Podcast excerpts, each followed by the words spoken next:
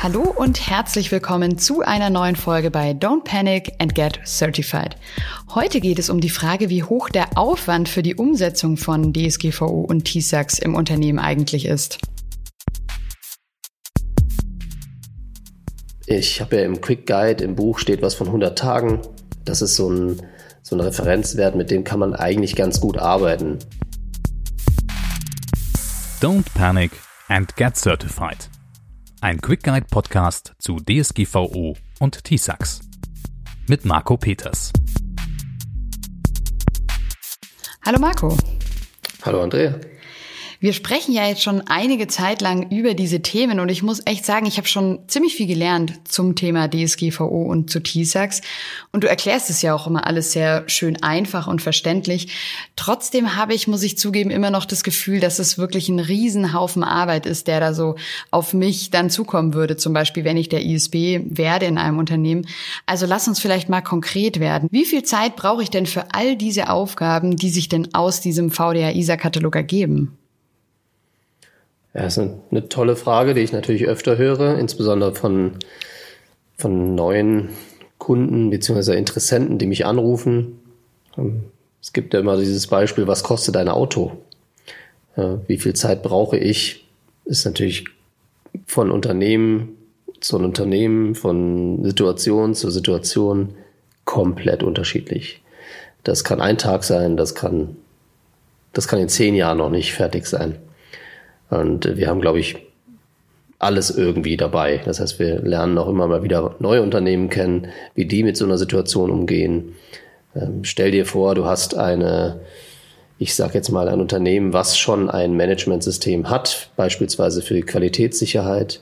Dann hat es noch ein Managementsystem für Informationssicherheit, was jetzt nicht auf VDR ISA, sondern auf 27001 im Einsatz ist. Im Idealfall sogar eine Abteilung, die ausschließlich das macht die kommen jetzt auf uns zu und sagen, hey, wir haben hier schon in den letzten Jahren immer mal wieder äh, Dinge verbessert, Prozesse verbessert, organisatorische Dinge verbessert.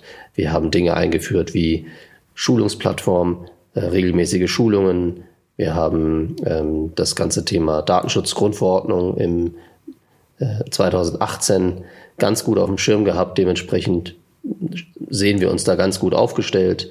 Wir haben das ganze Thema ähm, Cloud, Drittanbieter und so weiter. Das haben wir sehr gut im Griff. Ähm, und wir trauen uns eigentlich ganz gut zu, jetzt VDR ISA ähm, die Anforderungen umzusetzen. Dann kommen wir an, an Bord und helfen noch mit unseren Erfahrungswerten.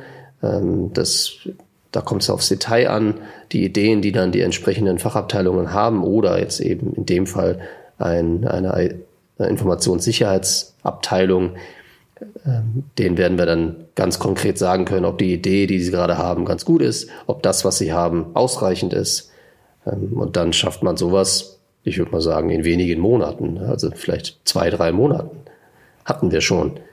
Ähm, das Gegenbeispiel wäre, man wird nie fertig, weil man, man kriegt es einfach nicht hin, weil man innerhalb des Unternehmens zu viel Widerspruch findet, zu viel Widerspruch in der IT, ähm, aber vielleicht auch in der Geschäftsführung. Vielleicht ist aber auch ein Budgetthema. Ähm, also es, diese Frage kann ich so nicht beantworten. Das heißt, wir müssten jetzt eigentlich detailliert vielleicht ein, zwei, drei Szenarien uns ausdenken und die könnte ich vielleicht schon eher beziffern, je mehr ich darüber weiß. Okay, aber das heißt, du kannst nicht mal so einen groben Richtwert sagen, mit dem man vielleicht erstmal rechnen kann als Unternehmen, weil es wirklich sehr, sehr individuell ist. Genau. Ich werde das, wie gesagt, immer gefragt. Ähm, ich soll doch mal irgendwie einen Zeitraum, eine Summe raushauen. Ähm, was hast du dann davon? Brauchst du jetzt ein Budget im Wert von 150.000 Euro? Brauchst du jetzt ein Budget von 40.000 Euro? Ähm, das, ich habe ja im Quick Guide im Buch steht was von 100 Tagen. Das ist so ein, so ein Referenzwert, mit dem kann man eigentlich ganz gut arbeiten.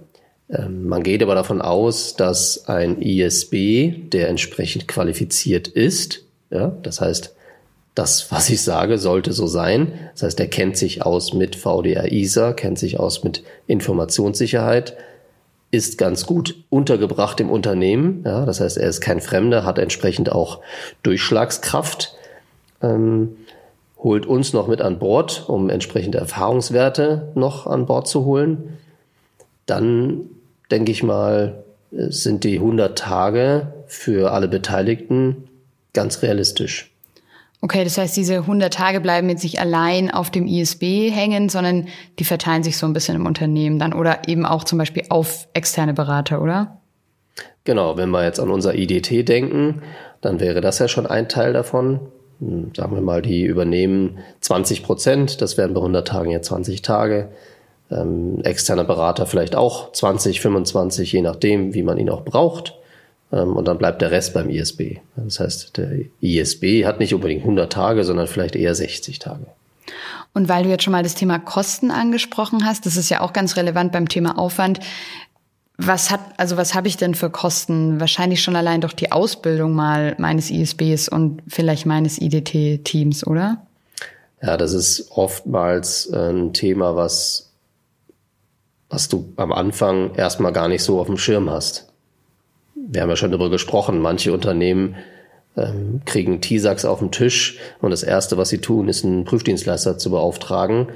Ähm, das heißt, sie haben erstmal vielleicht nur auf dem Schirm, dass die Prüfung etwas kostet. Das heißt, sie kriegen ihr Angebot und beauftragen dann ihren Prüfdienstleister und dann kostet die Prüfung irgendwas zwischen 5 und 12.000 Euro.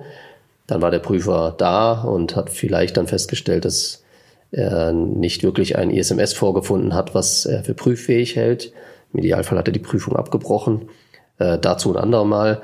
Ähm, das heißt, ich habe jetzt auch vorher in Bezug auf Kostensammlung vielleicht tatsächlich dann nur diese 12.000 Euro auf dem Schirm gehabt. Und mehr erstmal nicht. Und dann muss man ja wahrscheinlich auch noch Kosten für, wie du jetzt schon gesagt hast, externe Berater und Beraterinnen rechnen. Was kostet sowas am Tag? Einfach zu rechnen wäre immer 1000 Euro am Tag. Habe ich 20 Tage, kostet 20.000 Euro. Habe ich 100 Tage, habe ich 30 Tage, je nachdem. Nicht zu vergessen sind bauliche Maßnahmen. Die habe ich am Anfang dann auch nicht auf dem Schirm.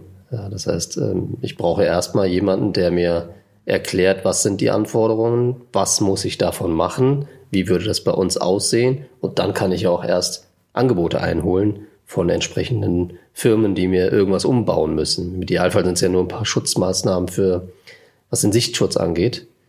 Aber vielleicht muss ich ein bisschen mehr machen. Und als nächsten Punkt kämen dann die technischen Maßnahmen. Das heißt, äh, Obergriff wäre vielleicht hier IT. Das heißt, die IT hat vielleicht auch noch nicht auf dem Schirm, was bedeutet das? Was bedeutet das an unsere Infra für unsere Infrastruktur? Was müssen wir hier umbauen? Müssen wir vielleicht einen Server ersetzen? Müssen wir eine andere Firewall installieren? Müssen wir brauchen wir ein anderes Rechenzentrum. Also das, ähm, das, ist, das sind sicherlich auch Kosten, die da ganz schön in die Höhe schwellen können, je nachdem, wie man aufgestellt ist. Das heißt, die Frage mit den Kosten ist wahrscheinlich ähnlich für dich wie mit dem Aufwand, dass es ganz oft gestellt wird, aber du es auch nicht wirklich beantworten kannst oder wie viel Tausende Euro das jetzt so ein Unternehmen kostet. Genau, also ich könnte jetzt eine Range sagen, ähm, sage ich ja immer, irgendwas zwischen 20 Tage und 60 Tage ist so der Durchschnitt bei uns an Beratertagen. Dementsprechend hat man die Beratungskosten. Schön. Aber wie gesagt, damit ist es ja nicht getan. Und ähm, ich denke mal, wenn jemand, der auf dem Budget sitzt oder ein Budget festlegen muss, der braucht ja alle Kosten. Da reicht es ja nicht, die Kosten des externen Beraters zu haben. Ist das dann so ein Punkt, wo man viel einsparen kann? Also wenn ich mir jetzt denke, hey, ich will was sparen als Unternehmen, dann vielleicht einfach weniger Beratertage zu buchen? Wenn ich intern das Wissen habe, ja, dann brauche ich ja nur die externen für die Erfahrungswerte, die mir vielleicht sagen können, ah, was sagt ihr, kommen wir damit durch aus unserer Sicht? Ist das okay so? Ähm, wenn ihr jetzt auch okay sagt, dann würden wir damit in eine Prüfung gehen. Das heißt, die Erfahrungswerte, die wir haben mit unseren vielen, vielen Projekten, ähm, die hat man nicht, wenn man in einem Unternehmen ähm, als ISB, ähm, vielleicht auch ganz neu als ISB unterwegs ist. Ganz klar. Aber es ist wahrscheinlich eher die Seltenheit, oder? Dass da Unternehmen so gut aufgestellt sind und dann ist es wahrscheinlich schon hilfreich, eher sich mehr Unterstützung zu holen, oder? Es ist eher die Seltenheit, aber es ist nicht so selten. Also es, es kommt schon das eine oder andere Mal vor, dementsprechend sind das natürlich auch Projekte, die bei uns, ich will nicht sagen, einfach nebenbei laufen, aber in etwa so. Ja, das heißt, du musst dann auch nicht so viel äh, Schweiß reinstecken, um das ganze Projekt überhaupt mal auf die Straße zu bekommen. Äh, das heißt, es wird auch bei uns ganz gut unterkommen. Und wenn da entsprechend auch nicht so viel Beratertage verkauft werden müssen, ähm, auch nicht schlimm. Dann kann man nämlich mehr solche Projekte machen.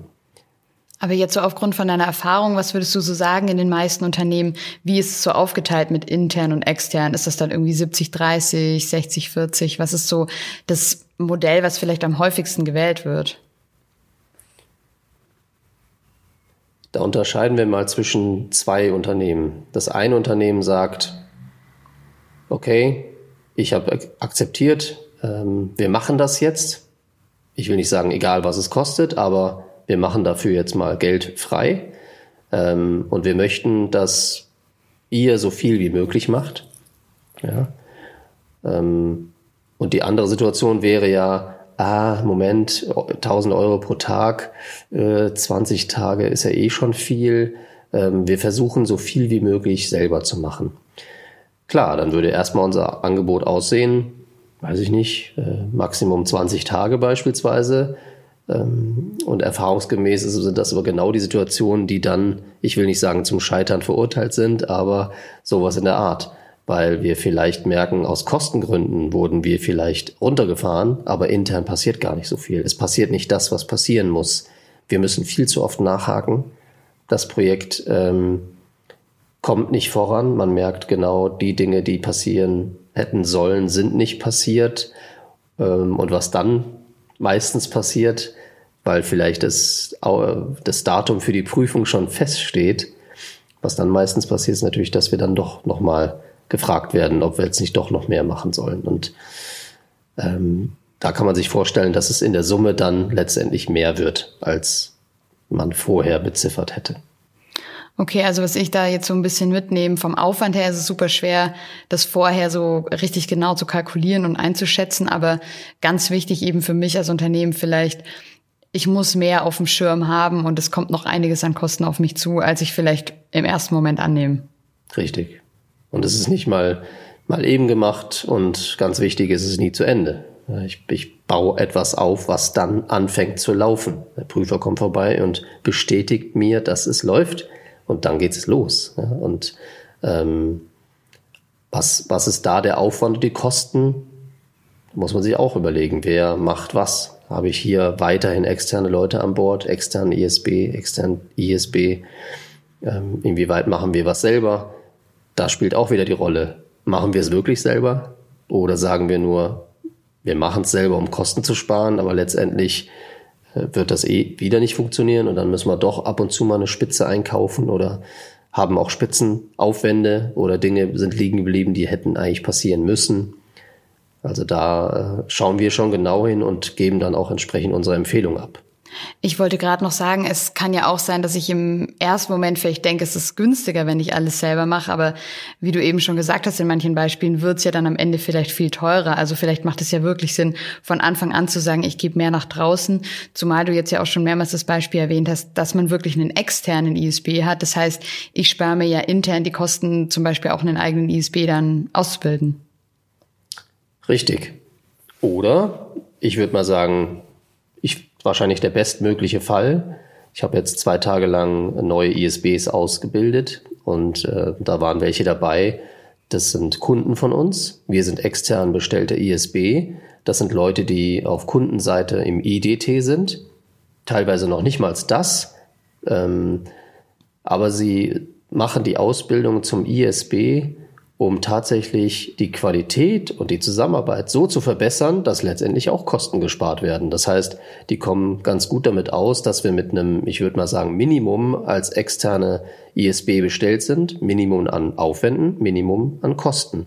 Und intern, die entsprechend durch die Ausbildungsmaßnahme auch ganz gut wissen, was zu tun ist, verstanden haben, was zu tun ist, worauf es ankommt und dadurch natürlich die Zusammenarbeit auch wunderbar funktioniert.